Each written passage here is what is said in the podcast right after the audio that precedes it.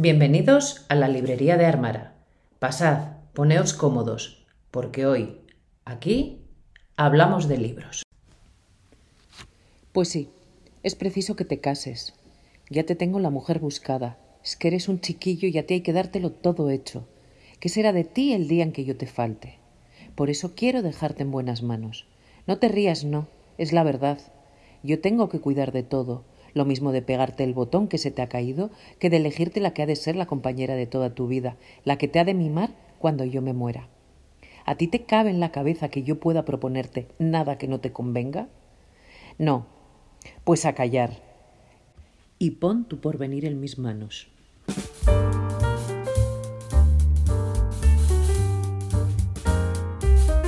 Hola, ¿qué tal? Yo soy Alexander. Y yo soy Marijose. Y hoy comenzamos con un fragmento de Fortunata y Jacinta, una de las obras más populares del realismo español. Una novela de Benito Pérez Galdós, que es un clásico de la literatura española y es un referente en la literatura del siglo XIX. Y un título que, como ya todos sabéis, hemos leído durante el mes de enero, hemos leído a un ritmo mucho más rápido del que habíamos programado. Enero y febrero. Enero y parte, de, febrero, Y en este caso sí que podemos decir que estamos de acuerdo en que ambos hemos disfrutado mucho de esta lectura. Muchísimo, sí. Yo por lo menos muchísimo. Y Alex creo que también. también. Sí, sí, la verdad que han merecido la pena. Es una novela muy larga, 1400 páginas tenía la edición que yo lo he leído y a mí me ha sorprendido por todo. Y te voy a decir una cosa, María José. Si llevamos un mes y pico entretenidos y distraídos con Fortunata y Jacinta, hay algo que nos ha eh, distraído tanto o más que esta lectura y es eh, no tanto el triángulo amoroso entre Fortunata Jacinta y Juanito, sino el triángulo que hemos creado nosotros entre Armara, sus vecinos y nuestra propia imaginación que va un poco más allá.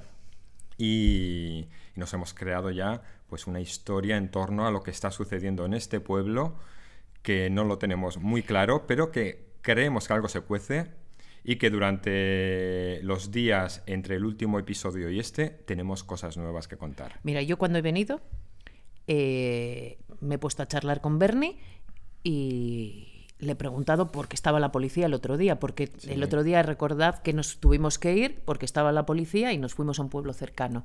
Y entonces Bernie me ha dicho que ha habido un robo. Y entonces yo le he preguntado, pero ¿un robo dónde? ¿De qué? Eh, ¿Es en la iglesia? Y Bernie nada. No, un robo, un robo. Ay, José, un robo. Y yo, ¿pero un robo de qué? Hoy es como si no hubiera pasado nada. Que nada, mm, y Bernie está tan normal.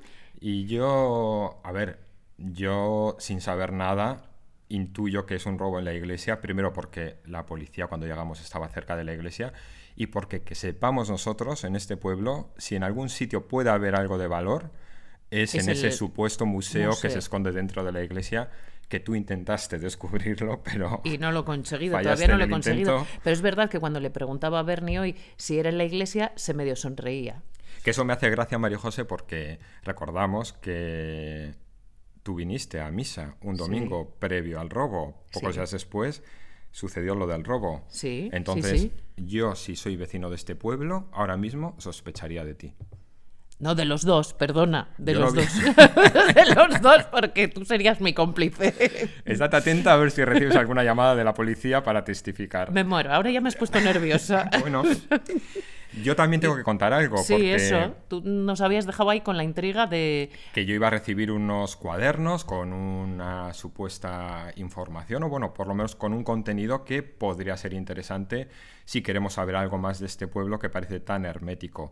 Y efectivamente me llegaron a casa. Son en total 17 agenditas, y digo agenditas porque son muy pequeñas, son como de tamaño bolsillo. 17. 17 en total. Eh, son todas iguales, cambian las cubiertas cada año, son como de un color y comprenden, como son agendas, van por año, comprenden del 1950 a 1966. 16 años, 17 agendas, hay una más porque hay un año que curiosamente no sé por qué, eh, hay dos agendas del mismo año. Qué vida social tenían ese día, ese año. Y te voy a comentar, así eh, no he tenido mucho tienen? tiempo para dedicar a estudiar estas agendas ni leerlas, pero a simple vista te puedo decir que están escritas con una caligrafía muy legible, que están escritas con tinta azul, los 16 años, que es un tipo de letra que no ha cambiado en los 16 años, que se mantiene como muy uniforme y quien, quien escribe se ve que aprovecha recursos porque está escrita todas las páginas de arriba abajo, todos los márgenes, o sea, no deja un hueco libre. O sea, es una Jesús. persona que aprovecha todo el espacio que ha tenido para escribir. El contra que tiene, pues que yo me he encontrado en cuanto a contenido que es ininteligible. No ilegible, porque te digo que es una caligrafía muy legible, pero está escrita de tal manera que no tiene sentido eh, más allá del sentido que le pueda dar el que lo ha escrito. No tiene sentido aparente, que igual es como Sí. que igual si te dicen el patrón o el qué, eh, encuentras está- el sentido. Están, todas las páginas están llenas de palabras, una palabra punto, una palabra punto, una palabra, que esa palabra eh, tendrá un significado para la persona que escribe o un sentido, pero a mí ahora mismo me pierde. ¿Y respeta los días? Te digo que está todo escrito, entonces claro, no lo sé no si sabes si sentido. respeta los días o es todo seguido. Claro, lo que sí me he dado cuenta, así mirando un poco las palabras que se repiten en nombres y apellidos, sobre todo apellidos, porque yo me imagino que hará referencia a apellidos del pueblo. Y No ya digas sabes- ninguno, no, por ya si sabes acaso. que en un pueblo más que la persona por encima está la familia, entonces sobre todo hay apellidos. Y luego hay una palabra que es paloma, Paloma, Que pero yo- Paloma es un nombre. eso pensaba yo. Yo pensaba que hacía referencia a un nombre de mujer, como otros nombres que encontramos Sí. también. Pero eh, no siempre está escrita con la primera letra, la P en mayúscula, también en minúscula. Y esta persona, yo por lo que he podido ver, cuida mucho la ortografía. No le he detectado ninguna falta ortográfica en todo lo que he leído. Entonces, Menos Paloma. claro, paloma, quiero entender entonces que no es un nombre de mujer, sino o una paloma de verdad, o algo Y si a lo que él se refiere como paloma. Eh, estas agendas son de un hombre, eh, mira, que por los años que han sido escritas, deduzco yo, o que ya está muerto, o que es muy mayor ahora mismo. Eh, y nada, 1950. de 1950 es la primera. O sea, calcula, imagínate que es un hombre que en esa época tendría 20 años. Ah, Eso te lo has inventado. Sí, pero Ah, tendría porque- edad suficiente como para tener una agenda y comentar cosas. Entonces, Sí, porque un claro, niño porque en si esa es- época no. no, claro, no es niño, pero bueno, igual, pues no lo sé. sí. A ver, la persona que me las ha pasado simplemente pues vio nuestra curiosidad por este pueblo, vio que no encontrábamos información sobre nada acerca de la historia de este pueblo lo que por aquí ha pasado y me dijo, bueno, pues mm, tenemos en nuestro poder una serie de agendas que al parecer no tienen ningún uso más que son curiosas y si quieres te las paso y les echas un vistazo. Yo las recibí como una joya, aunque es verdad que ahora mismo no sé si realmente de aquí vamos a sacar algo provechoso o estamos perdiendo el tiempo porque esto no es nada más que unas libretas antiguas. Bueno, tú con tu capacidad deductiva y tu imaginación prodigiosa, pues seguro que con ambas cosas Yo voy a seguir Haces milagros. eh, detectando algún patrón en estas agendas y si descubro algo, desde luego, lo comentaremos. Ay, y yo quiero seguiremos con este ver. misterio. Yo quiero ver alguna. ¿eh? Ah, María José, mira, se me está ocurriendo, ahora que dices de verlas, eh, que vamos a dar un poco uso a nuestro perfil de Instagram, que lo tenemos olvidadísimo. Ah, sí, y es verdad. voy a subir ahora mismo eh, unas imágenes para que si estáis escuchando este episodio podáis entrar a nuestro perfil de la librería de Armara y ver cómo son estas libretas, que son curiosas por lo menos. Sí, sí. Claro, yo tengo ganas de verlas, ¿eh? Que no. Y María José, eh, como haciendo un resumen, porque nosotros hablamos aquí de un misterio de Armara, pero en realidad no hay nada ahora mismo. No, no, es todo inventado por nosotros. O sea, es que no lo, que sabemos. sí hay, lo que sí hay es un pueblo pequeño, Eso está claro. con muy pocos habitantes, Y mucha niebla. Mucha niebla, estos habitantes la mayoría muy mayores, y que es un pueblo que está a muchos kilómetros del reducto urbano más cercano. Eso le confiere ese misterio que a nosotros también nos provoca pensar que algo puede pasar en un pueblo así. Sobre todo a ti. Sí, sí. Luego también tenemos un supuesto museo, eso sí que nos han hablado. Ese nos, nos sí que nos hablaron. Que hay un museo que entendemos que está dentro de la iglesia, Pero pero, no- que tú no has no conseguido ver. constatarlo. Yo no he podido verlo porque, pues eso, estaban como esperando. Luego tenemos estos cuadernos que al parecer han sido escritos por alguien de este pueblo, pero que por lo que sea quiso dejar constancia de algo que ahora mismo no entendemos el qué. Y tenemos por último un robo. ¿Un robo? Eso es. Que aunque parecen que no le quieren dar mucha importancia, la policía estaba aquí. Eso es. Y eres sospechoso. Más tú que yo que fuiste a misa. Por darle María José, y por hilar un poco las cosas, ya que hemos abierto este episodio con un fragmento de un clásico que fue una de, las, de nuestras últimas lecturas, y ahora que estamos hablando de cosas un poco viejas como estas libretas o, este pueblo en general, ¿Qué te parece si hablamos un poco, no de libros viejos, pero sí clásicos, que son pues novelas clásicas? Sí, me parece estupendo. Yo no sé si tú eres, bueno, yo sí lo sé, pero lanzo la pregunta para que sepan los que nos escuchan si tú eres lectora de clásicos o en qué medida lees clásicos. No leo muchos clásicos.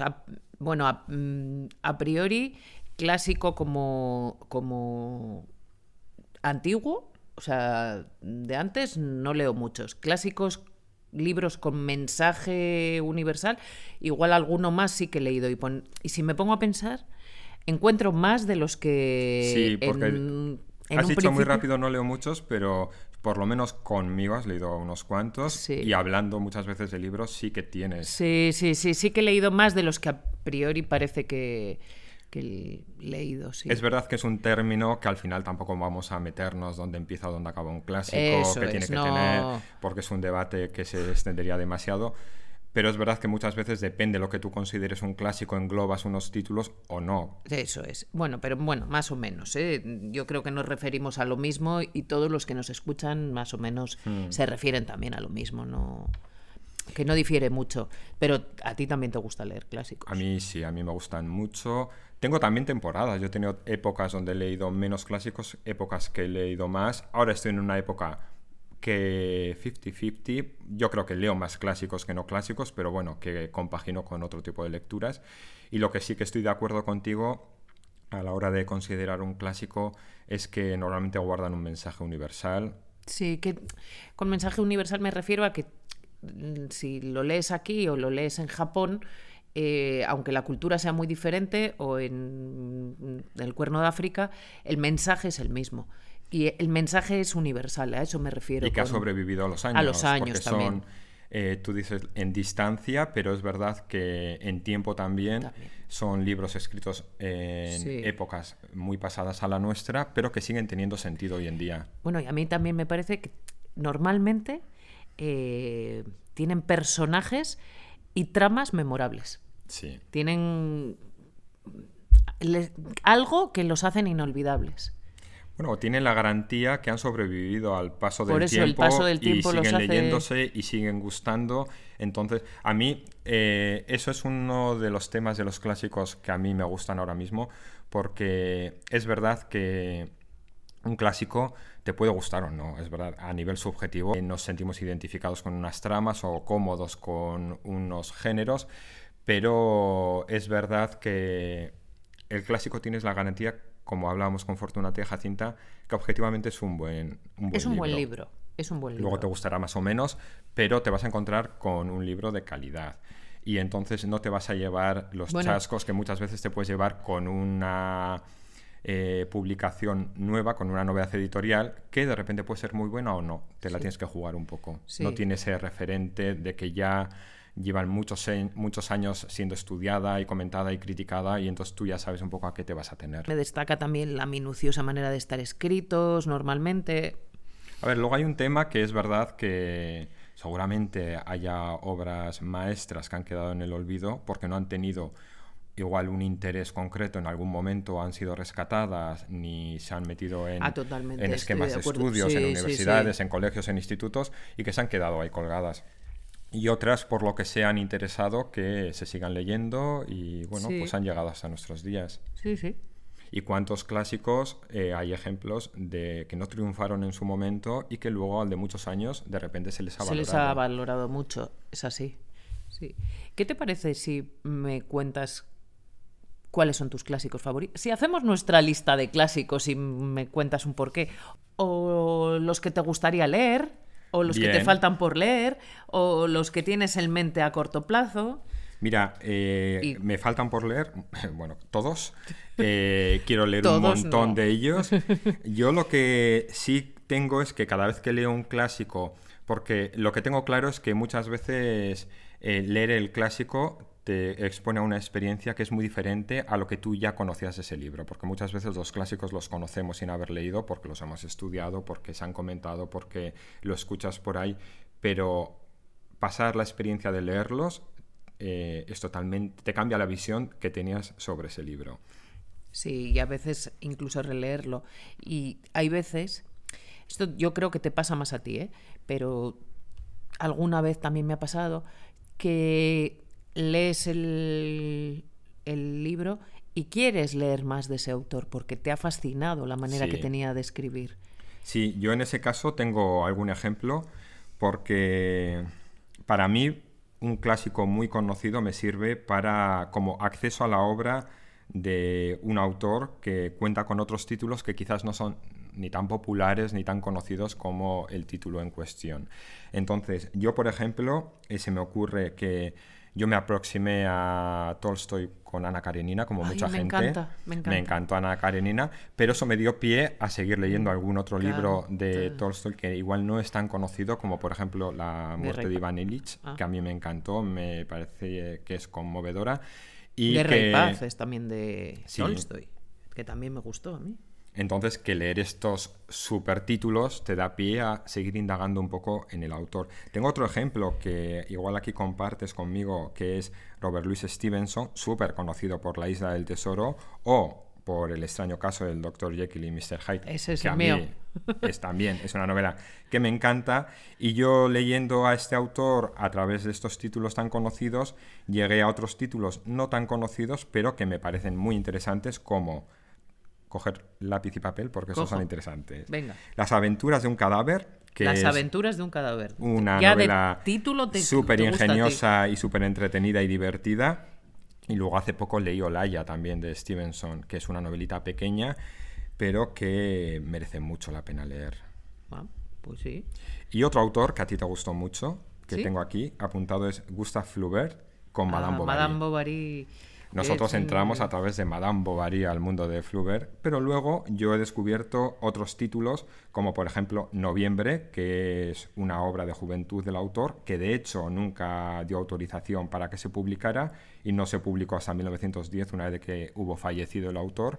Y luego tengo una leyenda inventada, un pequeño relato que se llama Bibliomanía, que leí hace poco y que también me gustó mucho. Bibliomanía. Eso es, sobre un librero sobre un librero de, Flaubert. Entonces esos son ejemplos Madame Bovary, ¿cómo me pudo gustar tanto eh, ese clásico de la literatura francesa? Es que te hacía viajar a la Francia del siglo XIX. Esta novela me pareció que entras en el panorama que están viviendo porque el autor lo describe todo. Todo. Absolutamente todo. Y luego me hace gracia. Bibliomanía. Me lo, voy a me lo estoy apuntando, ¿eh? Porque María José y yo, que pertenecemos a este selecto grupo de lectura pequeñito que tenemos, eh, cuando leemos un clásico, es curioso también cómo cada uno lo aborda, porque María José lo lee a la brava.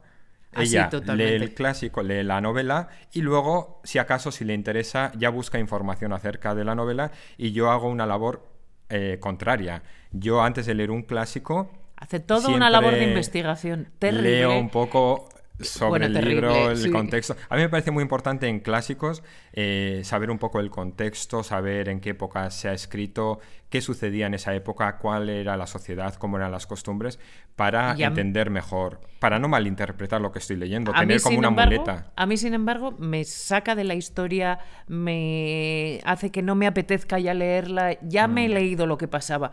Quiero que alguien mm, me cuente su perspectiva y después informarme.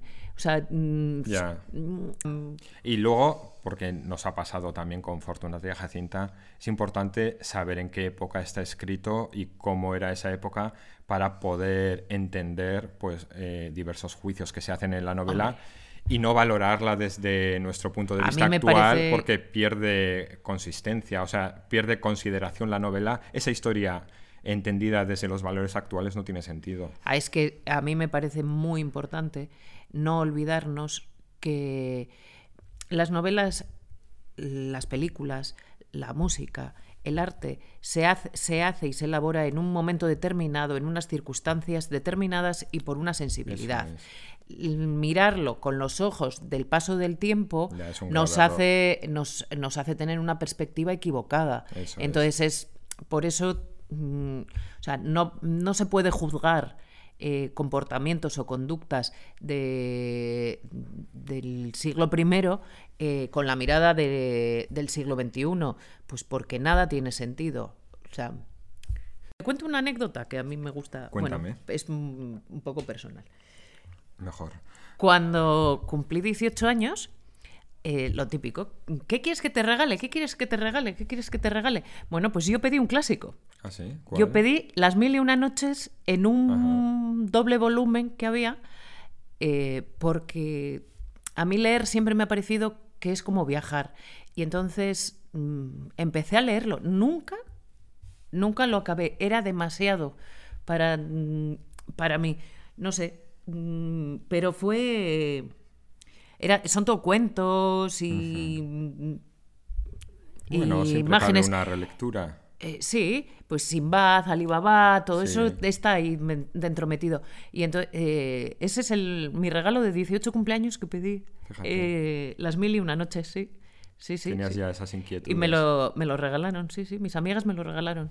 me vamos, me, pero ¿estás segura que quieres eso? Que es una porra que bueno, decía. El, tema de clásicos es curioso porque hay mucha gente que ha accedido a ellos desde muy jóvenes y enseguida se han enganchado y han encontrado lo interesante de una obra clásica y hay otras personas que han llegado a ellas pues en una edad más adulta con un sentido más crítico eh, porque igual en una edad de juventud, pues los clásicos estaban un poco denostados porque son libros que nos obligan a leer igual o que se estudian y se alejan un poco a lo que nos pueda apetecer leer con 15 años. Lo que pasa que a mí me parece que hay que tener la, la cabeza un poco formada para entender determinadas cosas a los 15 años es complicado entender pues, mm, ese mensaje del que hablábamos antes, sus temas y tramas memorables,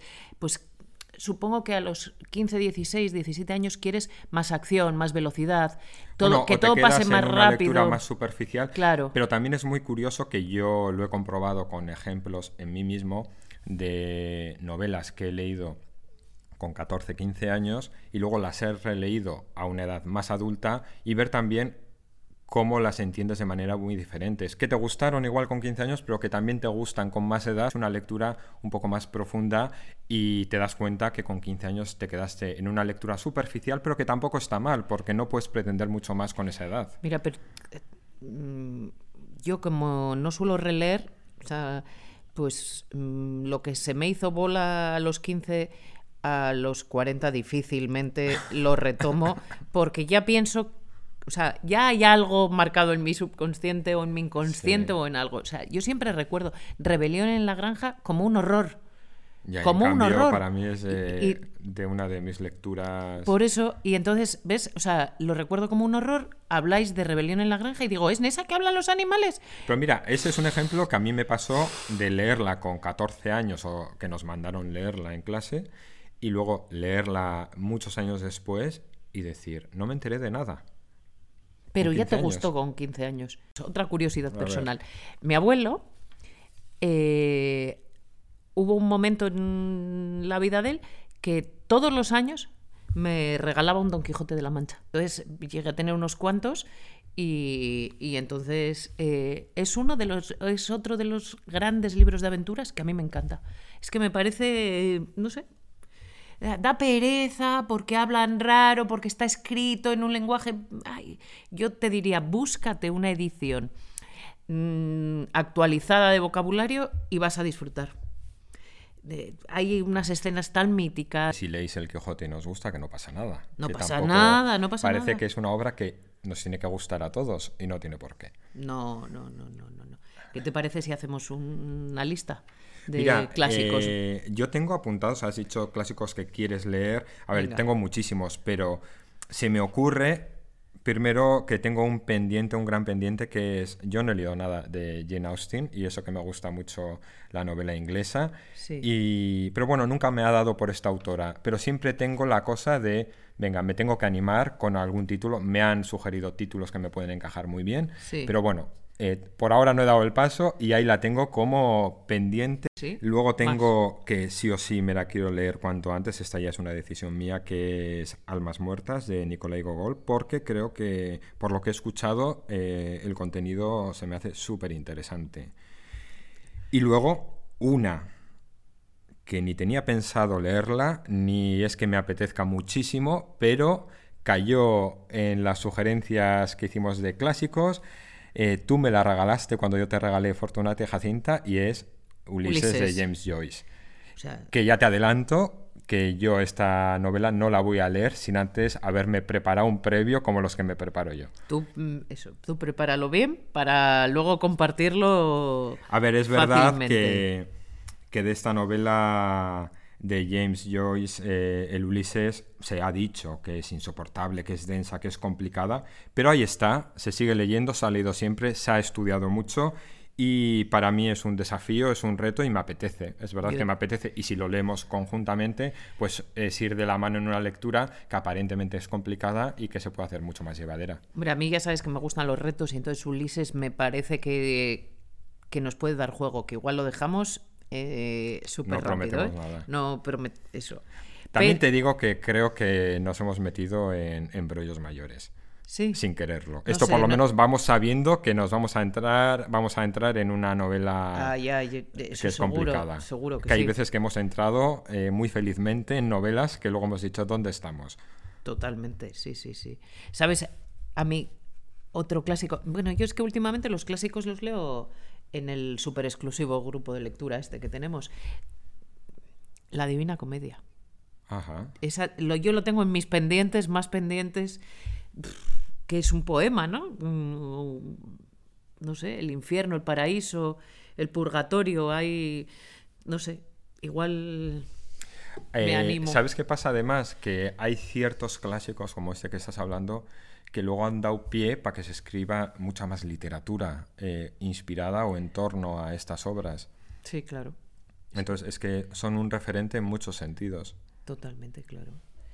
Y luego, a mí que me encantan las, piez- las piezas que son representadas y que puedes hacer primero leerlas y luego ir al teatro o al cine o a un musical o a cualquier tipo de evento de ese tipo.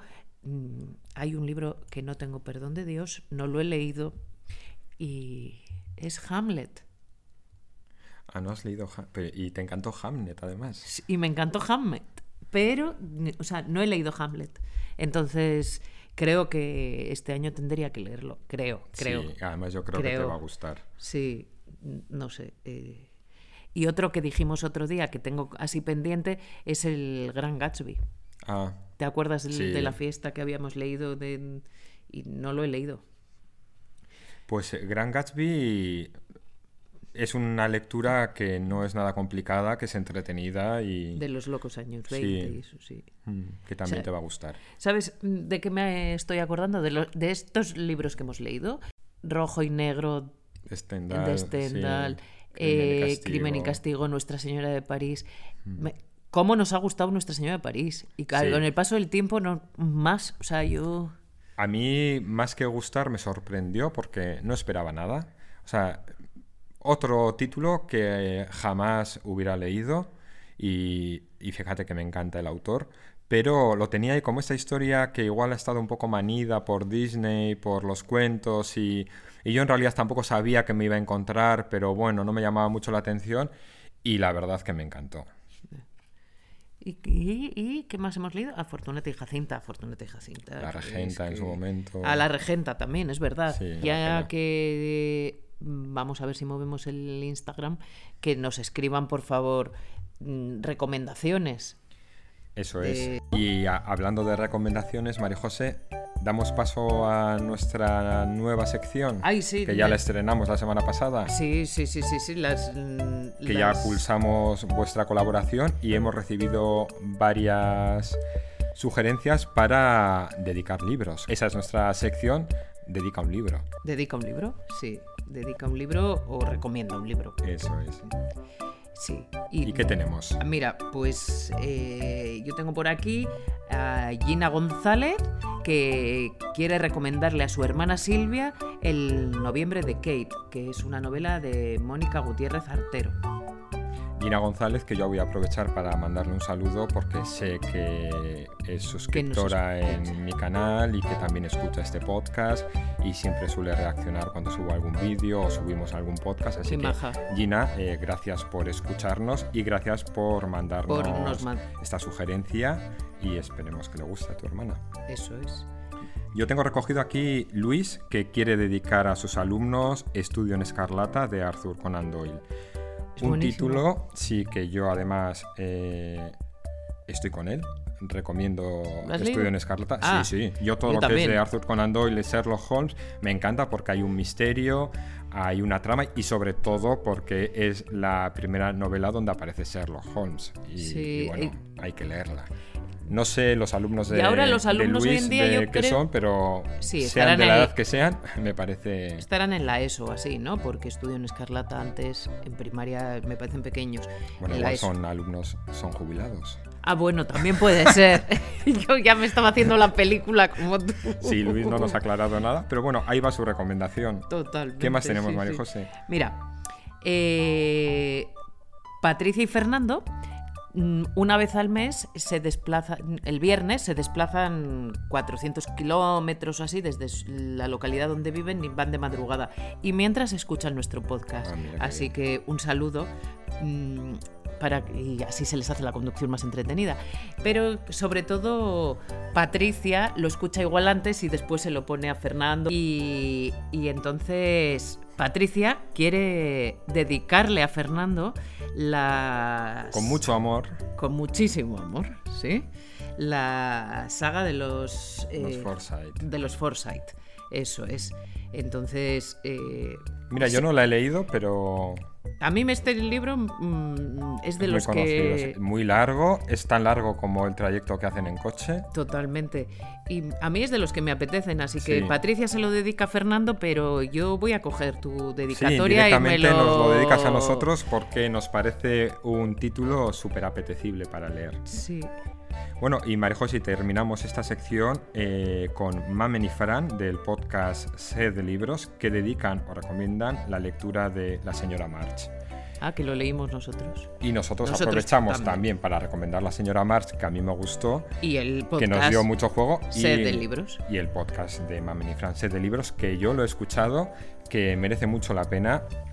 También charlan sobre libros, podéis eh, también escucharlo con papel y lápiz porque es fácil eh, coger sugerencias de lo que comentan y además lo hacen en un tono como muy tranquilo, muy sereno y que da gusto escucharles. Así que nada, Pues volviendo de armar a a... Fran y Mamen. de armar a, a nuestra casa, voy a escucharos, mamen, Fran, os voy a escuchar hoy. Y pasamos a otra sección que ya es un clásico, Claro, que y de- es ¿qué tienes en tu mesilla de noche? ¿Qué tengo en mi mesilla de noche? Pues eh, tengo mucho sitio, porque tenía Fortunata y Jacinta y de repente me ha quedado toda la mesilla casi vacía. Porque María José tenía Fortunata y Jacinta en la versión XXL. Sí, tenía la larga y extendida, eh, preciosa por cierto, y queda pff, que parece que me he leído 10 libros. Eh, La mía, por ejemplo, ha quedado como si le hubiera pasado un tractor por encima. como un libro de la universidad después Sí. de estudiarlo. bueno, es que además mi, ver- mi versión era muy bonita, muy Sí. chula, y yo no pinto los libros. Sí. Entonces, claro, eh, está como inmaculada. Tú lo ves y dices, no, no lo han leído nunca. Y digo, sí, sí, sí, sí, sé de qué va Fortunata. Y, tú, sin embargo, escribes, pintas. mm, Sí, sí, el mío es como si lo hubiera leído toda la carrera de filología hispánica. Totalmente, sí, sí. Entonces está muy bien. Bueno, ¿y qué hay? Bueno, y, y- en mi mesilla ¿Y qué has metido ahora en la mesilla? En Gente Normal, que lo estamos leyendo juntos, que mm, era el, en febrero íbamos a leer algo fácil después de Fortunata y Jacinta porque pensábamos que nos iba a costar un montón y es el mes del amor o del desamor. Y he cogido esta mañana eh, Los días sin nubes de Ana Quintana. Ah, mira, no lo conozco. Mm, yo oí la recomendación y, y lo, he pedi- y lo he pedido, me lo han traído y en- Pues a me, lo acaba de dar Bernie hace un ratito. Entonces, es que me he propuesto este año, en el 2023, no empezar 40 libros Ya, como yo. y, y O sea, como yo me lo he propuesto también, quiero decir. no, o sea, es leer uno contigo y otro porque si no me vuelvo loca. Sí. Y me entra como estrés, ansiedad Sí, y tengo sí. que... No. Pues sí, yo y me he así propuesto... he leído este mes un montón, Has ¿eh? Igual, he, mucho, he me leído, igual he leído leído siete mucho. libros o así. Yo me he propuesto lo mismo que tú, leer un par de libros a la vez, no más. Se me fue un poco de las manos el mes pasado, ya empecé un poco atropellado el año, pero eh, lo voy a reconducir. Ahora mismo estoy leyendo como tú, gente normal. Y yo además de gente normal, estoy leyendo cuentos de Mariana Enríquez porque quedé tan obsesionado con la novela que leí. Ya había leído un libro de cuentos de la autora, que era Los peligros de fumar en la peligros, cama, que sí. leí hace unos años. Y ahora estoy leyendo las cosas que perdimos en el incendio o que perdimos en el fuego o algo así, perdonadme, porque yo soy súper despistado con los títulos, pero todos sabéis qué libro es. Y lo estoy disfrutando mucho y estoy terminando el de Pilar Pedraza, que por eso se me han juntado como tres lecturas sin querer, queriendo. Sí, porque porque quieres enrollarte. Pero yo quiero hacer una recomendación. A ver, Una recomendación muy especial de algo que he leído estos días y que me ha vuelto, o sea, que me ha encantado. Y es el libro de Alejandro Palomas, Esto no se dice. Esto no se dice es un es un libro eh, que habla de la experiencia personal del autor. Es durísimo, es durísimo, pero te ha conmovido mucho, ¿no? Te ha removido. No, no, o sea, a mí me ha parecido terrible. La, el- cuenta su experiencia y me ha parecido terrible, pero a la vez maravilloso. Cómo lo cuenta, cómo, lo, cómo cuenta toda esa experiencia desde, desde el no rencor, desde el haberlo superado y luego, bueno, superado, no es la palabra, mm, perdóname porque no es la palabra, pero es... em, eh, No sé, me a mí me ha encantado, me parece que... Hay cosas que no se superan, pero que se aprende a vivir con ellas. Eso igual, ¿no? es, sí, eso es. Y me ha, me ha parecido fino, me ha parecido elegante la manera de contarlo. Sí, Es un autor que además ya te gustaba. sí, pero en- he entendido por qué me gustaba tanto, porque él Ajá. en este libro explica cosas de las que habla. Entonces, mm, ahora me gusta más. Si antes ya me gustaba, ahora me gusta más. Y voy a hacer la recomendación de leer este libro no leerlo, escucharlo. En audiolibro lo lee Alejandro Palomas. Entonces es totalmente diferente. Me parece que le da una carga de profundidad, un, un pozo que es diferente. Pues nada, y hasta aquí la charla de hoy, María José. Gracias por habernos acompañado durante estos minutos. Os recordamos que si queréis mandarnos vuestras eh, dedicatorias a quien queréis dedicar un título, un libro, eh, lo podéis hacer a través de nuestra cuenta de Instagram, eh, la librería de Armara. Tenemos también un email que creo que aparece en la descripción del podcast si queréis escribirnos. Pues nosotros nos volveremos a ver en esta pequeña librería en un par de semanas y espero que la policía no te haya detenido. A ver qué Bueno, robado. vamos a ver si en estas dos semanas podemos tener algo más de información sobre lo que se está cociendo en este pueblo o lo que no se está cociendo. Y nada, como siempre decimos, eh, las lecturas ayudan a desconectarnos de la realidad, pero también a entenderla mucho mejor. También. Hasta luego.